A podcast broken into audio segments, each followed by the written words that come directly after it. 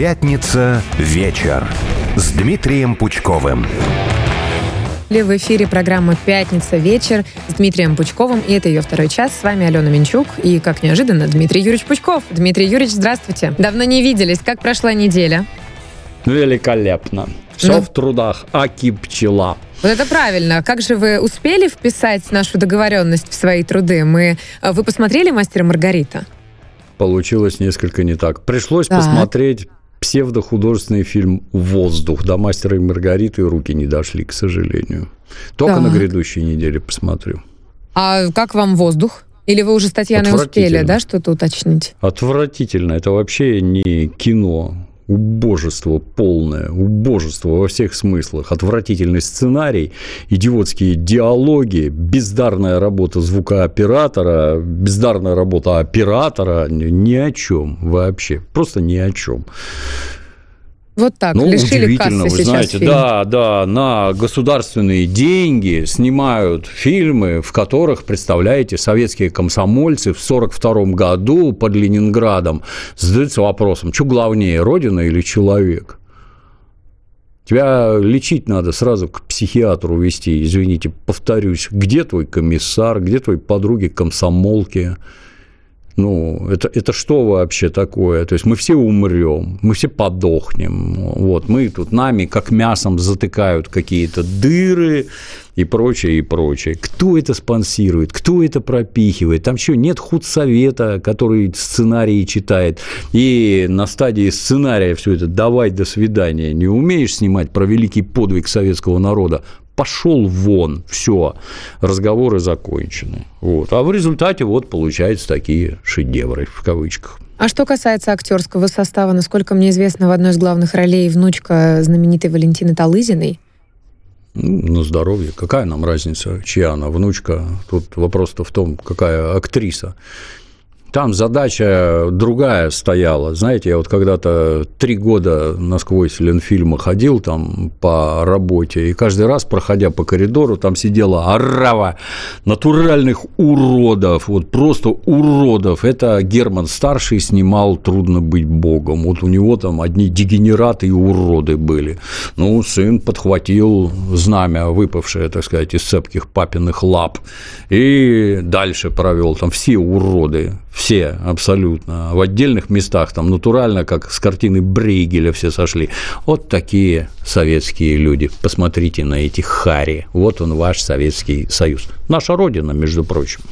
Наши предки, которые геройски победили нацистскую Германию. Ну, вот, вот такое. При этом какая там эта актриса, которая ходит с деревянной физиономией, неважно, там, под обстрелами или среди подруг, там никакой роли не играет. Они все страшные, как смертный грех. И актерская игра там отсутствует как понятие. Вот.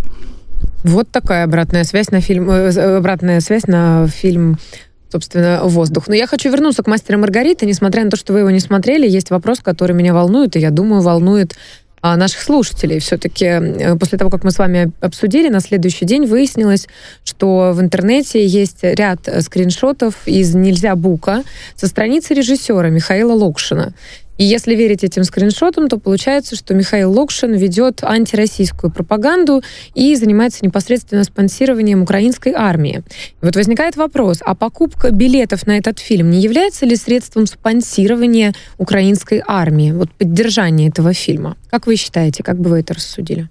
Ну, если для кого-то открытие, чем занимается этот Локшин, ну, давайте посмотрим вокруг себя и с интересом увидим, что подавляющее большинство нашей так называемой творческой интеллигенции выступает на стороне украинских нацистов. Вот так открытие, представляете? И в том числе вот этот Локшин. Я, кстати, помню, я давно живу, как его родители бежали из США в СССР, потом родили не то здесь, не то там это чудо, у него откуда-то американское гражданство есть, если я правильно помню. И вот это чудо, понимаете, гражданам России тут шедевры свои снимает в антисоветских позывах. Сейчас я нагажу на ваш Советский Союз как можно обильнее. Ну, все, кто смотрел, говорят, получилось, да, нагадил от души. Я то, тоже что посмотрела. При этом, да, то, что при этом он занимает резкое антисоветскую, а значит русофобскую позицию, тоже ни для кого не открытие. То, что он деньги передает на украинскую армию военнослужащие, которые убивают наших отцов, братьев, дядьев, мужей, сыновей, по-моему, тоже ни для кого не открытие. Он, он и раньше этого не скрывал. У меня вопрос, а кто это там такой умный, вот подобных персонажей подтягивает к кинопроизводству. Кто это такой умный? Кто это оценивает сценарий? Кто оценивает вот эти вот кинопотуги? Кто? Кто дает ему народные деньги? Нам все время кричат, что мы вот платим налоги, и с этого государство живет. Так вот, это наши налоги. Кто это наши налоги раздает на подобные шедевры? Да у меня давно, и не только у меня, такое вот четкое ощущение, что там свита какое-то кубло антисоветчиков и русофобов, которые контролируют всю нашу культуру. Кино, книги, без разницы. И транслируют вот это вот добро гражданам в мозги. Они, вот когда-то дедушка Ленин сказал, что из всех искусств для нас важнейшим является кино. С тех пор ничего не изменилось. Вот они туда и лезут, вот они там и транслируют. И при этом не забывают спонсировать вооруженные силы Украины. Кто? Кто это допускает? Вот знаете, там смеялись над Советским Союзом. О, у вас везде КГБшник из первого отдела сидел. А у вас почему не сидит? А почему это никак не оценивается? Кто за это отвечает-то? Покажите пальцем этих людей, которые пропускают подобное на экраны.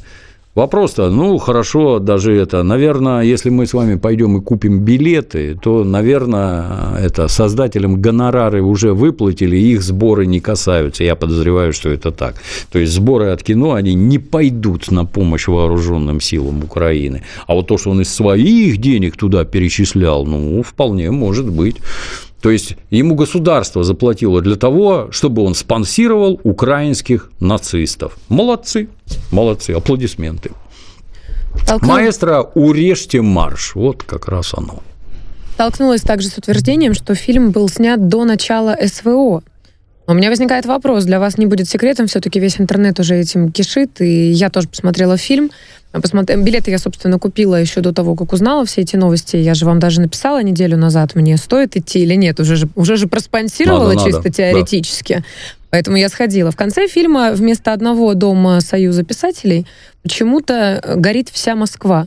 И вот у меня вопрос, а если фильм был снят задолго до СВО, почему вся Москва-то горит? Почему это так многозначительно заиграло сегодня? Как вы считаете, стоит ли верить в, эту, в, в это утверждение, что фильм был снят задолго до? Не надо ни во что верить, да. Вот автор нам сигналы посылает. Горите вы все огнем. Вы, дам вам совет, как старый оперуполномоченный, думайте самое плохое, и я вас уверяю, вы практически никогда не ошибетесь. Это автор нам сигналы посылает, да, горит и синим пламенем Москва, и вы все вместе с ней.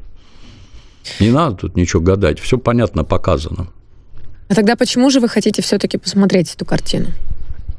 Ну, я должен понимать, о чем речь вообще идет. Не, не от того, что мне страшно хочется насладиться этим невероятным произведением искусства. Нет, мне надо понимать, о чем все говорят.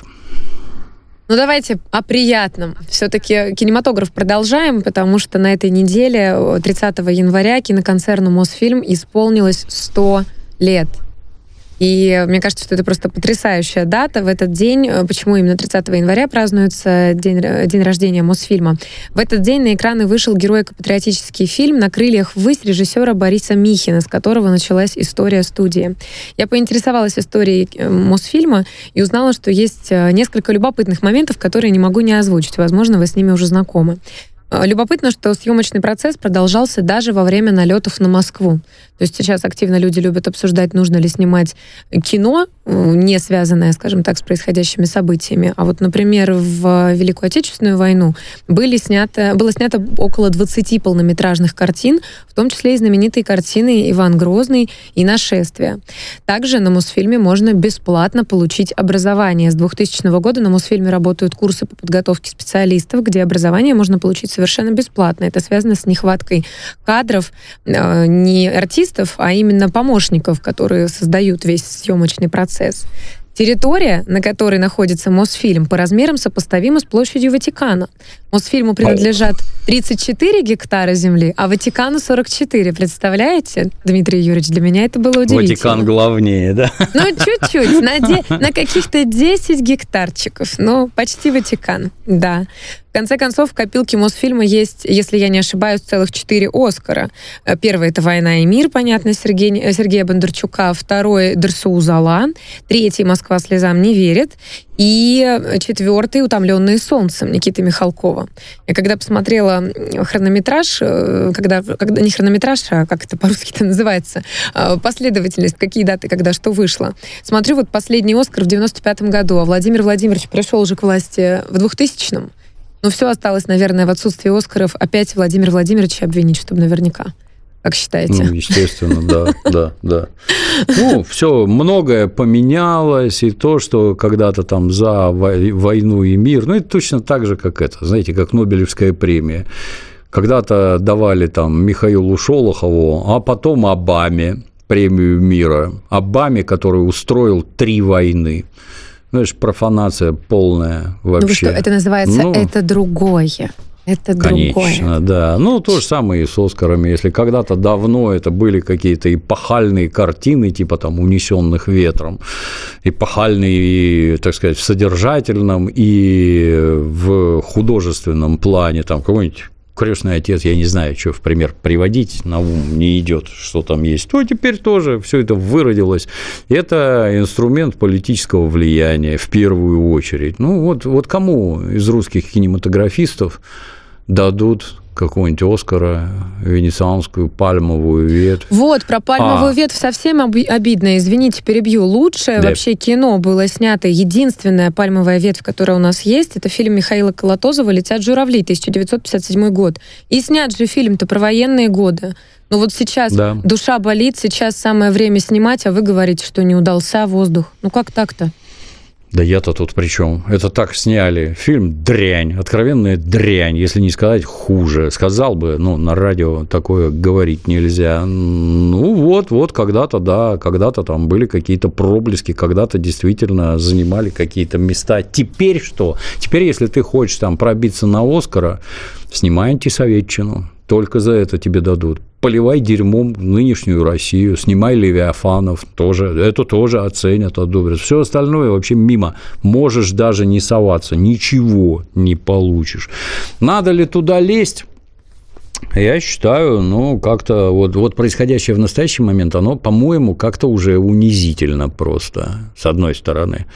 С другой стороны, как говорил робот Бендер, да мы свое построим с Блэк Джеком и еще известно с чем. У нас свое все есть. Не надо. У нас свои премии. Давайте будем в своем кругу давать премии тем, кому мы считаем нужным давать наши премии.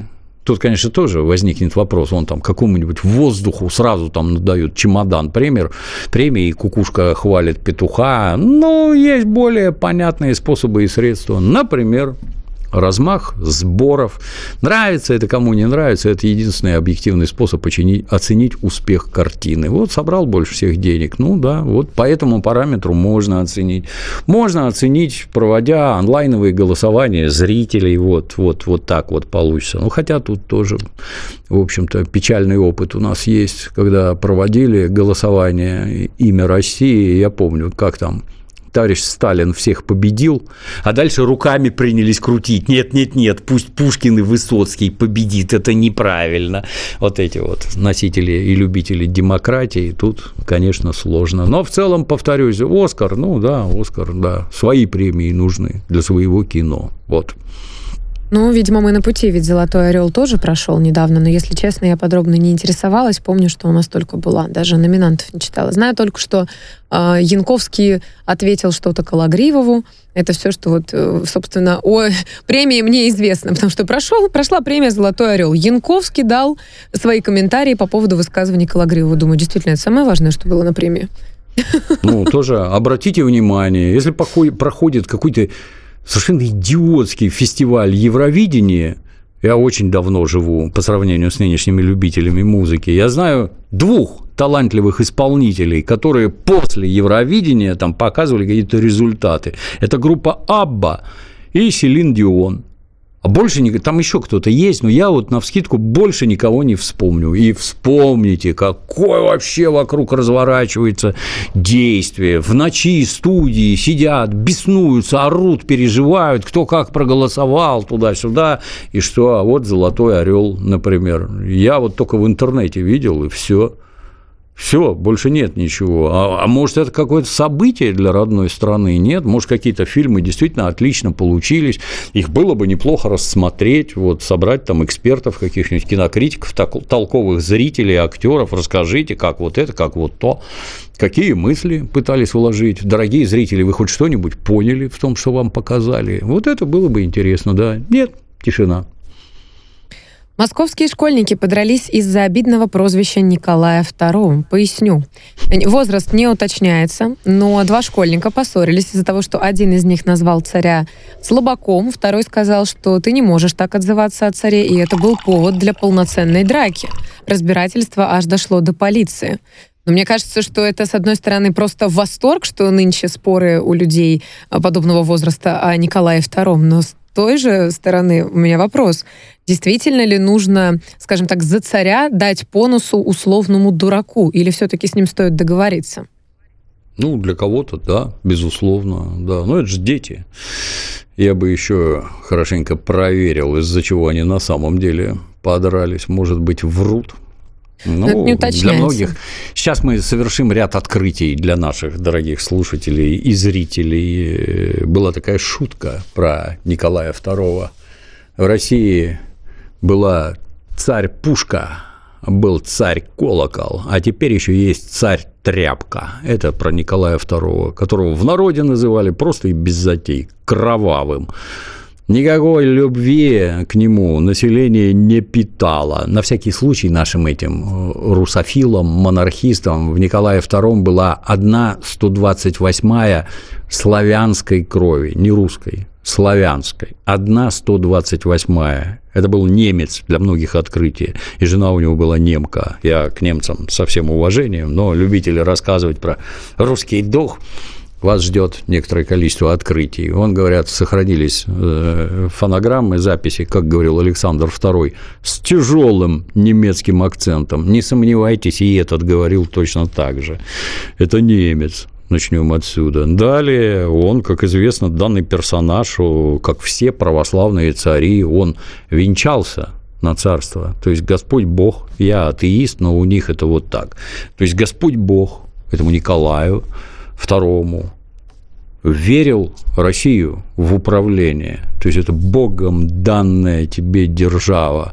Что сделал Николай II? Отрекся от своей страны, веренной ему Богом, бросил православный народ в самую трудную минуту, самоустранился от всего, пошел дальше стрелять котов и ворон, он за этим обычно свободное время проводил, в результате чего э, его самого и всю его семью в Сибири взяли и убили бывшего царя и всю семью бывшего царя. То есть вот к этому он привел свою семью.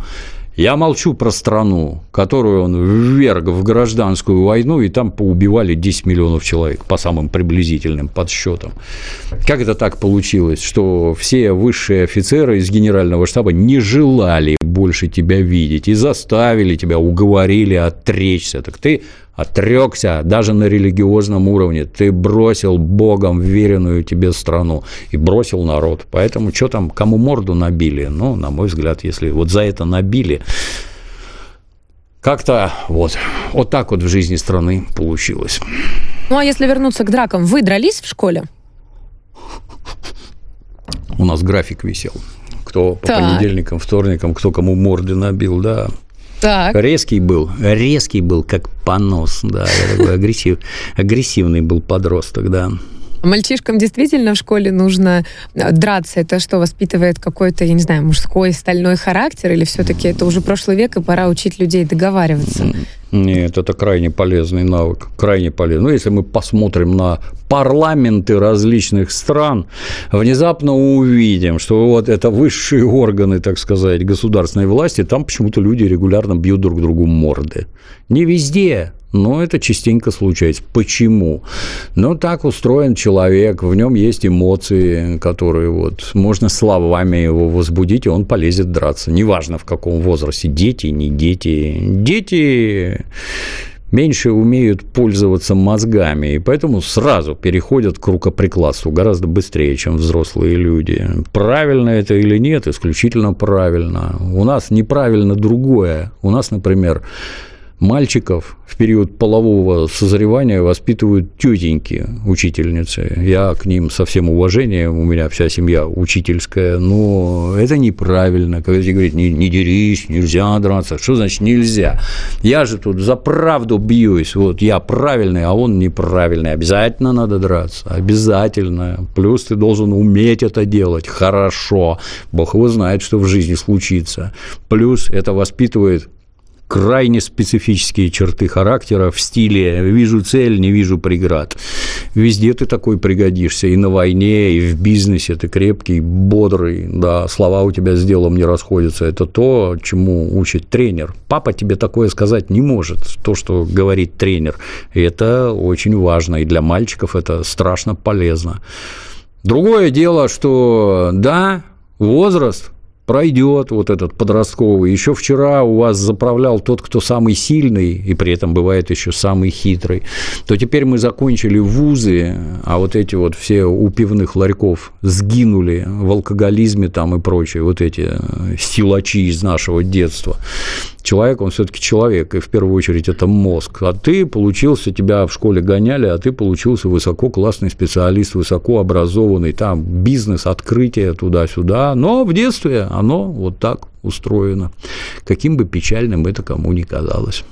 Это очень любопытно, потому что так как сейчас очень модно изучать психологию и бесконечно читать литературу по воспитанию детей, что всем нужно э, позволять, мальчикам теперь нужно позволять всем плакать много, потому что это проживает эмо... он проживает эмоции. Говорить, что нет, э, нельзя плакать, потому что ты мужчина, это теперь как-то разрушает его психику. Драться нельзя. И мне вот любопытно, как тогда все мы выросли и существуем. Ну, в моей школе да, тоже мальчишки дрались. С, с моей точки зрения, именно вот это разрушает психику, как мальчиков, так и девочек. Это чушь вообще. Ты э, по организму и гормонам, ты мужчина, и через это тебе присущ вот такой стиль поведения. А, а ты вот женщина, и ты себя как мальчик не ведешь.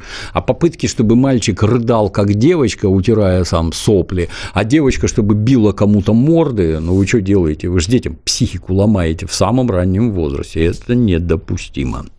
Но мы вернемся с вами к психологам, потому что я нашла еще любопытную статью. Норвежские психологи назвали пять основных признаков умного человека. Мне она показалась несколько забавной, и поэтому после новостей мы обязательно это обсудим, про пять основных признаков умного человека. Тут. А я, кстати, успеваю, у меня еще есть 30 секунд. Бардак на рабочем столе. Думаю, обнаружим ли мы в себе такое? Ну, Вы знаете, когда мы переговорили с э, моей коллегой Таней Ладяевой, вам небезызвестной, мы поняли, что если верить этому тесту, то Таня очень умная, а я очень глупая. Но э, это просто какой-то восторг. Хотя в целом мы с ней одинаково ответственно подходим к работе. Так что посмотрим. Друзья, подписывайтесь и оставайтесь с нами. Пятница вечер с Дмитрием Юрьевичем.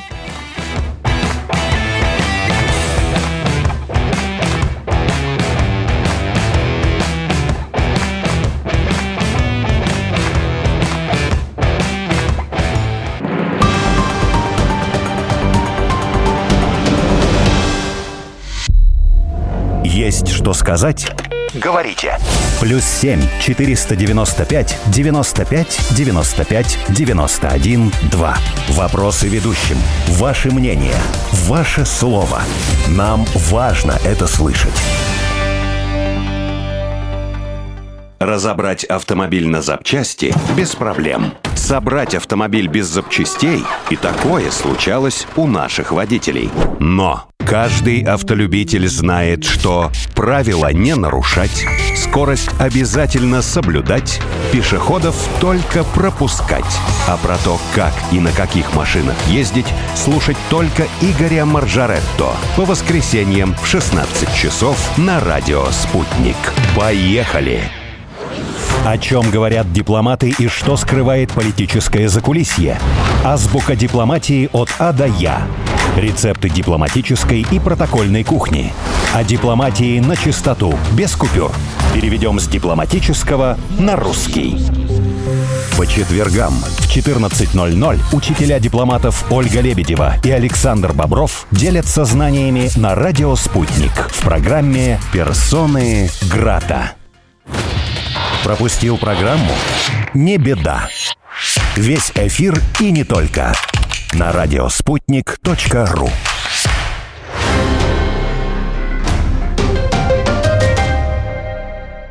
Телефон рекламной службы «Радио Спутник». Плюс семь четыре девять пять девятьсот пятьдесят шесть ноль шесть пять.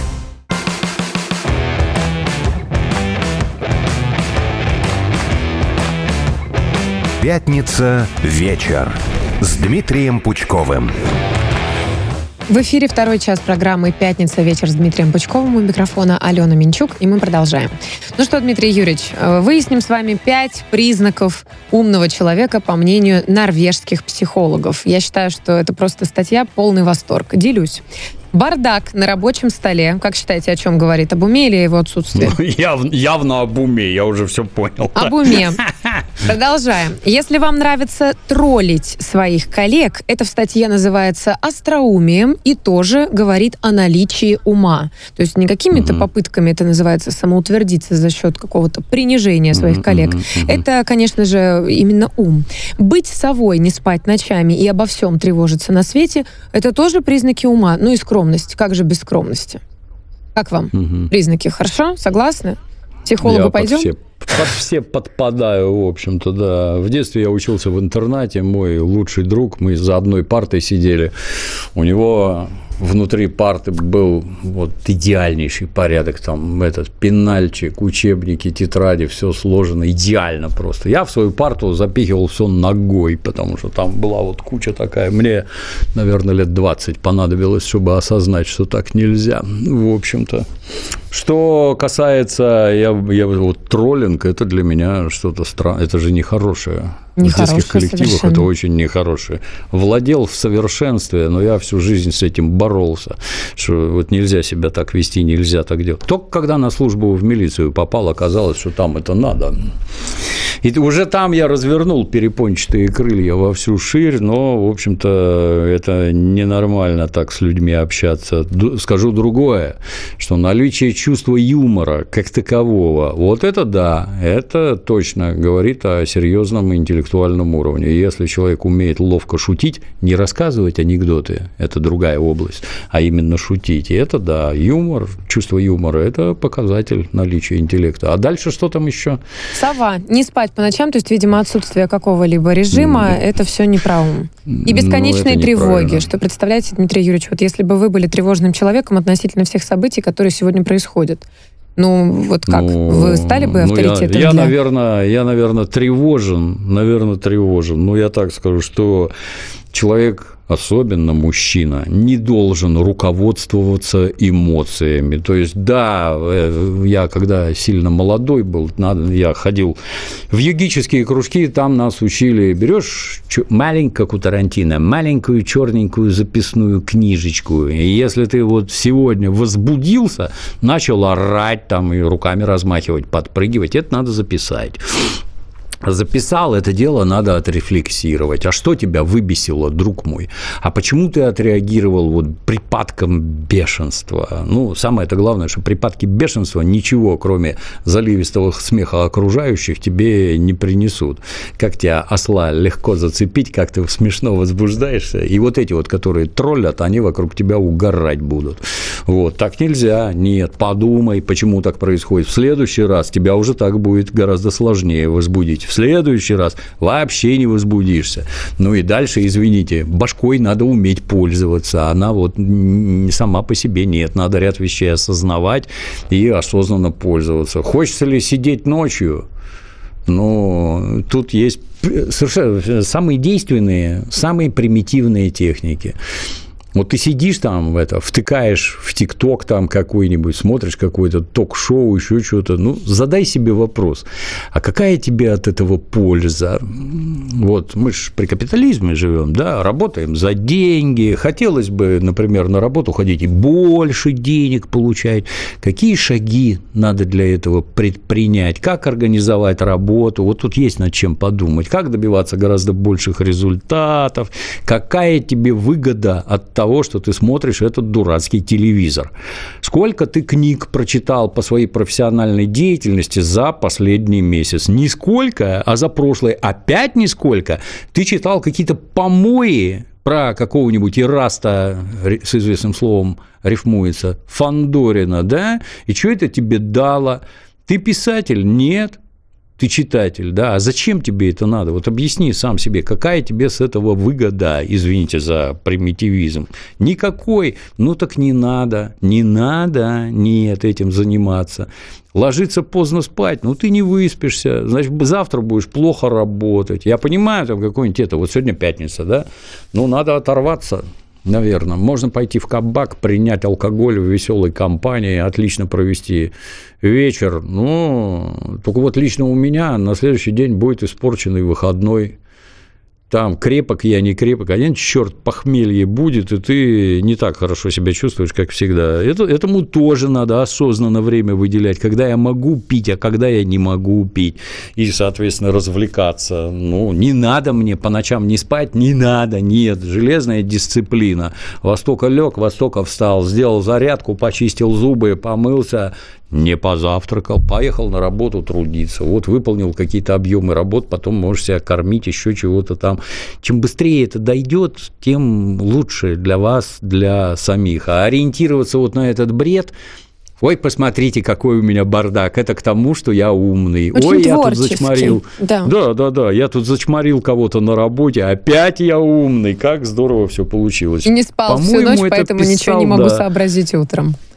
По-моему, это писал какой-то норвежский идиот. Психолог, вы что, психолог? Сейчас очень модно ходить к психологам, Дмитрий Юрьевич. Вы, кстати, как вы считаете, вообще к психологам надо ходить? И почему это вдруг стало таким модным? Все такие проработанные теперь осознанные. Да какие, какие они проработанные и осознанные? Ну, чем вот они занимаются? Вот кругом идиоты, начнем отсюда. У них какие-то саморазвития. Какое саморазвитие? О, мы там рисуем, пляшем, еще чего-то. Опять возвращаемся. Сколько ты книг по, про своей, так сказать, профессии за последний месяц прочитал? Насколько повысил свою классность как специалист? Не насколько, да. Вот объясняю на пальцах для всех интеллектуалов. Лучший способ саморазвития – это получение высшего образования. Рисовать картинки и плясать – это прекрасно, но только потом, после того, как выполнен надлежащий труд по получению образования. Образование не получается, вот я, я вот тут вот почитал вот эту книжку, я почитал вот эту, оно так не работает.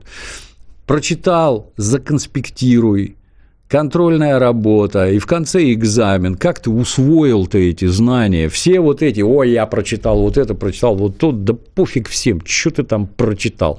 Какая-то глупость. Ну, совершенно понятно, что если люди готовы платить за это деньги, немедленно образуется целое там сон, так сказать, этих коучей так называемых, которые тебе и про психологию объяснят. У меня есть эти знакомые так называемые психологи. И есть даже, которые на самом деле психологи, они говорят одно и то же, что люди приходят просто вот за жизненным советом, как поступить вот в этой ситуации, как вот в этой. Или они приходят для того, чтобы излить душу, ему не с кем поговорить просто, вот, ну, ну с кем-то, вот кто-то меня выслушает, кто-то поймет, как вот мне там бывает нехорошо, непонятные ситуации, возможно, поможет разрулить. Все. Это никакие не психологические телодвижения. Есть ли хорошие специалисты? Ну, конечно, есть. Только вы их не видите, им с вами неинтересно работать. А основная масса – это вот так. Блиновская какая-нибудь, проклятая уголовница, которая как коуч там надо настроиться, и Вселенная вам все даст. Ну, почему бы сейчас Блиновской все это не отпустить, и Вселенная ей поможет? Но она, может, в тех стенах не работает, вот эта вот магия. Ладно вам. Возможно, да. Может, Я помню, как-то к нам в тюрьму священник пришел осветить нашу тюрьму, задергался в прихожей, сказал, что он не может тут находиться и убежал. Ничего себе, а у нас кабинеты в камерах, мы там живем, елы-палы, что это такое? Вот так и тут. Нет никакого к ним доверия, Алена, нет. Я Делом надо заниматься. поддерживаю. И очень мне откликается то, что вы говорите про высшее образование. Терпеть не могу разговоры о том, что ой, можно без него обойтись, а у Билл Гейтса не было образования. Сколько книжек он в детстве прочитал? А кто его родители? Вы интересовались? У него вообще образование, воспитание в семье-то какое было? И чем он сам сейчас занимается, и что он потом изучал в конце концов. А кого вы, кроме Билла Гейтса, знаете с такими достижениями? Вы сами делали что-то в том направлении, чтобы быть на одном уровне с Биллом Гейтсом? Поэтому это Можно ли разговор. обойтись? Конечно, можно. Конечно, можно. Только вот, э, вот мы с тобой как-то обсуждали Мгм. про, так сказать, эти актерские всякие дела, там, кривляние Мгм. перед микрофоном. Я три года ездил по городам и весям и в кинотеатрах показывал кино, где слушал реакцию публики и понимал, как надо тут сказать, как надо там сказать. Меня никто не учил, я сам. Ну, сообразительный и всякое такое. А потом как-то раз я на нашей питерской студии «Мельница», мы там записывали мою озвучку к фильму, где сидели специалисты, вот там звукооператор, ну, который техническую часть осуществляет, и режиссер озвучки. Я обычно фильм озвучиваю ровно полтора часа, столько, сколько он идет. Мне не надо никакого времени, вообще ничего. Я говорю как робот, очень быстро, не оговариваюсь, ничего, особенно если я хотя бы раз его показал. Полтора часа, все, рот закрыл, рабочее место прибрал.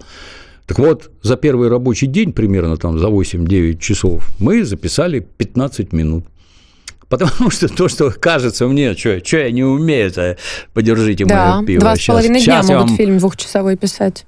Сейчас я вам мастер-класс-то покажу. Оказывается, нет. Ты просто не понимаешь. И тут подходим к самому главному. Если бы меня учили вот так, изначально, давая мне профильное образование, желательно высшее, было бы гора... а, гораздо быстрее, гораздо эффективнее. И конечный результат, поверьте, друзья, отличался бы радикальнейшим образом. Поэтому, ну, вы себе сами скажите, ты, а, не можешь поступить, мозгов не хватает, Б, ты не можешь учиться, мозгов не хватает. Ну, это совершенно, это не, не имеет никакого отношения к тому, надо высшее образование, не надо.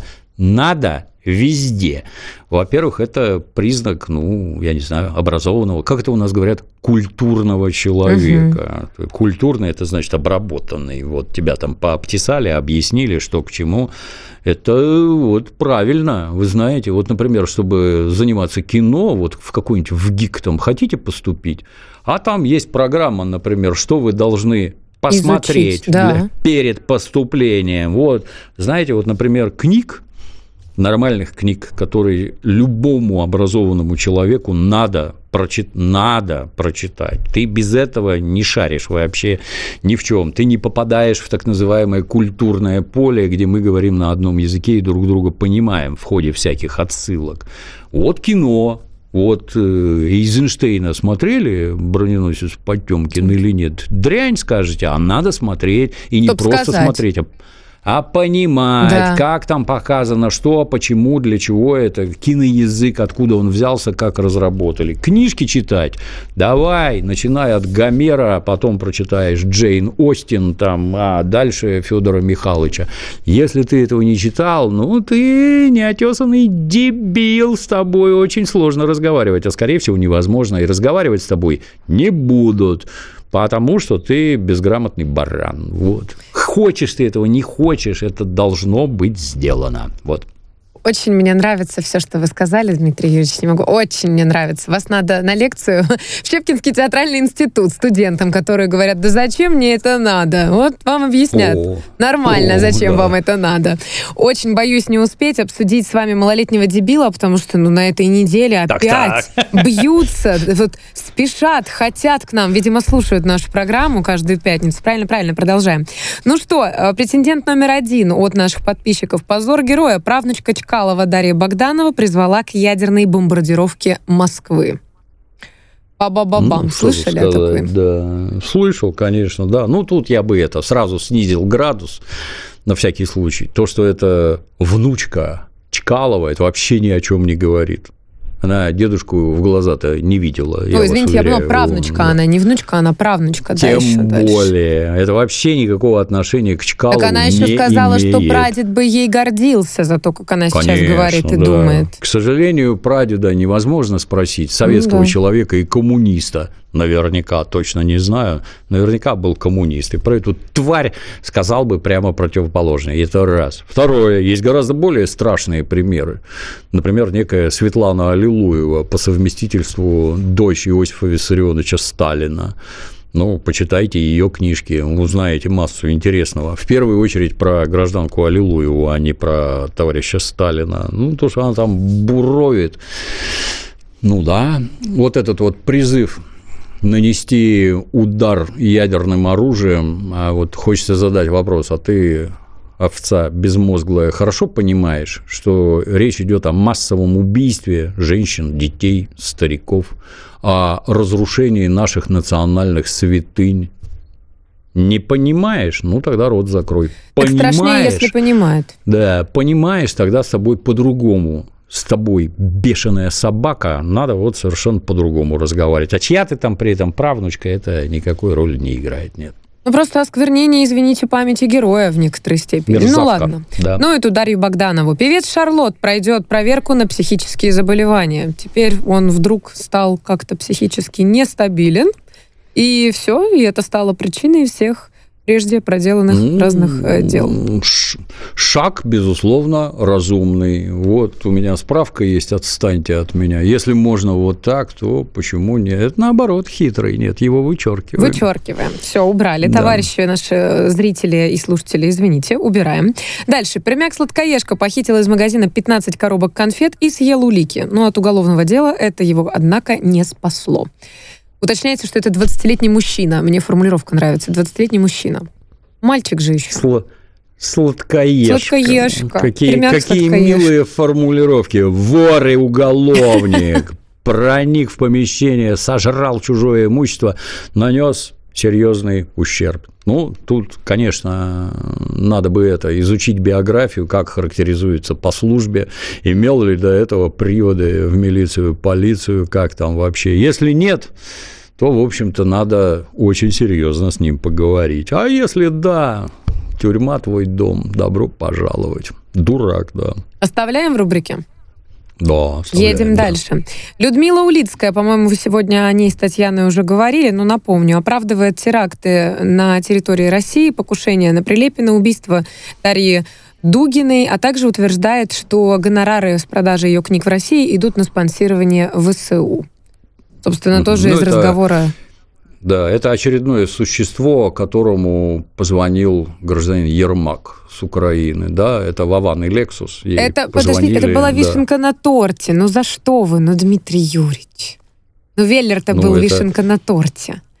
нашей Это рубрики. опять, так сказать, пример того, какое самомнение. Ей, понимаешь, государственные деятели звонят. Не моргнув глазом, несет какую-то ахинею, возвращаясь обратно. Никаких продаж книг. То, что осталось, допродать Деньги все на специальную военную операцию. Имущество изъять, движимое, недвижимое, все изъять. Все счета в России арестовать. Это враг, откровенный вражина вообще. Только так, да. А что, Веллер? Оставляем. Да, как, же? как? Вы не знаете про пранк? Новый пранк, он вышел порядка 24 часов, часов назад с Михаилом Веллером. Значит, э, Михаилу Веллеру позвонил сам Андрей Ермак. Опять. Конечно же, да. Каким идиотом надо быть, чтобы на это вестись? Конечно. Веллером? Ну и, естественно, не, Михаил Веллер не упустил возможности дать несколько советов, как управлять Украиной и миром. Но самое любопытное во всем этом, что, цитирую, «Этим тварям верить нельзя, но он прошелся по своим коллегам-релакантам». Он прошелся по Невзорову, который признан иноагентом в России, цитирую, подсел на саровские бабки. Улицкую упомянул. Игоря Яковенко, тоже признан иноагентом. Досталось и Ходорковскому, признан иноагентом, и Венедиктовым. Но самое любопытное, что он сказал, что про Россию он ничего говорить не будет. Э, И тут же сказал. Венедиктов тот же, э, тоже, да, забыла добавить, что Венедиктов тоже является иноагентом. А, забы- Он сказал, что он не будет ничего говорить о России, потому что его, такие как я, кроме как в России, никому нигде не нужны. Ба-ба-ба-бам. Ну, смотри, Как смотри, вам? ну в чем в чем-то разбирается. Ну, да. что-то понимает, Да. но тем не менее. Это чистая правда. Где такие теперь поддержку-то искать? Где А, протекцию найдешь, как в той пьесе Островского? Тут другой, тут другой вопрос. А, а почему такие, как Веллер и Улицкая, нужны в России? Потому что там они зарабатывают деньги. Нужность – это именно возможность деньги зарабатывать. А кто вам эти деньги дает, хотелось бы узнать, вот этим Улицким, Веллером? Неужели те же самые люди, которые спонсируют производство фильмов «Воздух» и пропихивают это, «Мастеров и Маргарита», «Зулейха открывает глаза», «Ликвидация» и прочие помои, которые льются в головы гражданам. Как это говорят у нас на Сицилии, где сердце, в которое я могу воткнуть нож? Кто вами всеми руководит? Кто дает вам бабло? Кто вас, твари гнусные, повсюду пропихивает? Почему вашими книгами завалены все книжные магазины? Почему вы все время в телевизоре на каких-то ток-шоу? Почему вы все время на радио? Кто это вам обеспечивает, мрази? Вот хотелось бы узнать. И вдруг вот в одночасье, раз по щелчку пальцев, оказывается, все они предатели и твари. Ну, я не знаю, для людей, у кого хоть что-то в голове есть, вы всегда такими и были. Гнусные твари, ненавидящие Россию. Да значит, ненавидящие всех нас, желающие нам смерти, нам, россиянам, русским, называйте как хотите, гражданам Российской Федерации. Ну, мне давно, в общем-то, очевидно и понятно, я ничего нового в подобных вещах не вижу. А остальные, значит, не видят. А остальные это добро спонсируют, им дают деньги, они какие-то пакости на эти деньги снимают, пишут, потом публикации, раскрутка в прессе, вручение премий, как, например, какой-нибудь этой Зулейке государственная премия, или какой-нибудь ликвидации вообще премия ФСБ. Представляете, что это такое, кто это делает? А вы там как?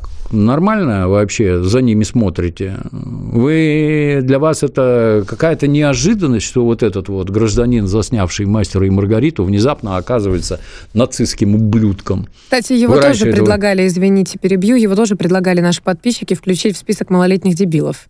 Да нет, он талант, как ни крути, тут это не надо кривляться, он знает и умеет, а от этого еще более страшно, Страшно. воздействие его произведений. Но эти, это да, это песня. Я считаю, это вишенка была на торте. Улицкая и Веллер, Топчик. обнявшись в- обнявшись в позе 69, стоят на первом месте. Но у нас, подождите, еще тут было предложение, э, собственно, всех участников группы Би-2. У нас осталось 2 минуты 30 секунд. Давайте подводить итоги. Итак, я еще раз повторяю, кто у нас, собственно, остался. А, Чкал- Правнучка Чкалова. Не хочется ее фамилию упоминать, потому что Ее она на другая. второе место Давайте. На да. первом у нас, соответственно, остаются Улицкая и Веллер. Разделили. А, остались Пермяк, Сладкоежка, Шарлот и Би-2. Как их будем распределять? Или Би-2 мы не оставляем в малолетних дебилах? Ну, что ну, чё этот Би-2, я, честно говоря, вообще не понимаю. То есть взять, поехать куда-то без рабочей визы, давать какие-то концерты, зарабатывать деньги. Это у них славные традиции со времен иностранного агента Макаревича, иностранного агента и предателя Гребенщикова, давать подпольные концерты, крысить бабки и государству налоги не платить. Это такая у них традиция. Поэтому ничего нового тут нет. Ну, свалили в свой Израиль. Ну, на здоровье, живите там. Ну, К нам вы никакого касательства не, имеем, не имеете, да. Ну, Ну. в общем, первое место, обнявшись в позе 69, это Улицкая и. Веллер. Да, вот, кто там, кто Второе, там на втором? правнучка я уже- Чкалова. Фамилию специально не называем, чтобы, Правнучка, да. чтобы не вызывать Правнучка, интерес. да. Да. Ну и на третьем месте этот, который все конфеты сожрал. Сладкоежка и э, это справка из психдиспансера, видимо. Интересно, он, он в фантиках их жрал, чтобы быстрее было. По фантикам все опознают.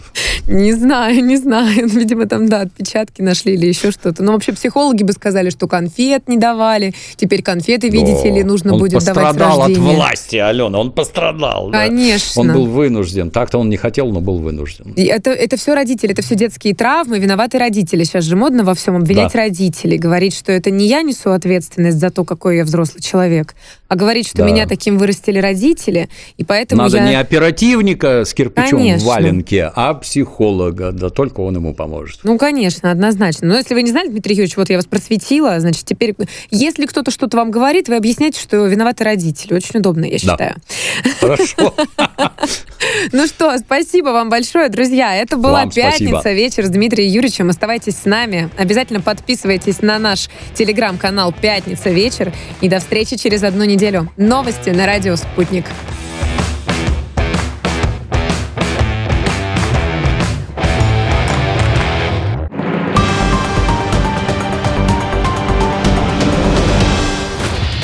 Пропустил программу? Не беда. Весь эфир и не только. На радиоспутник.ру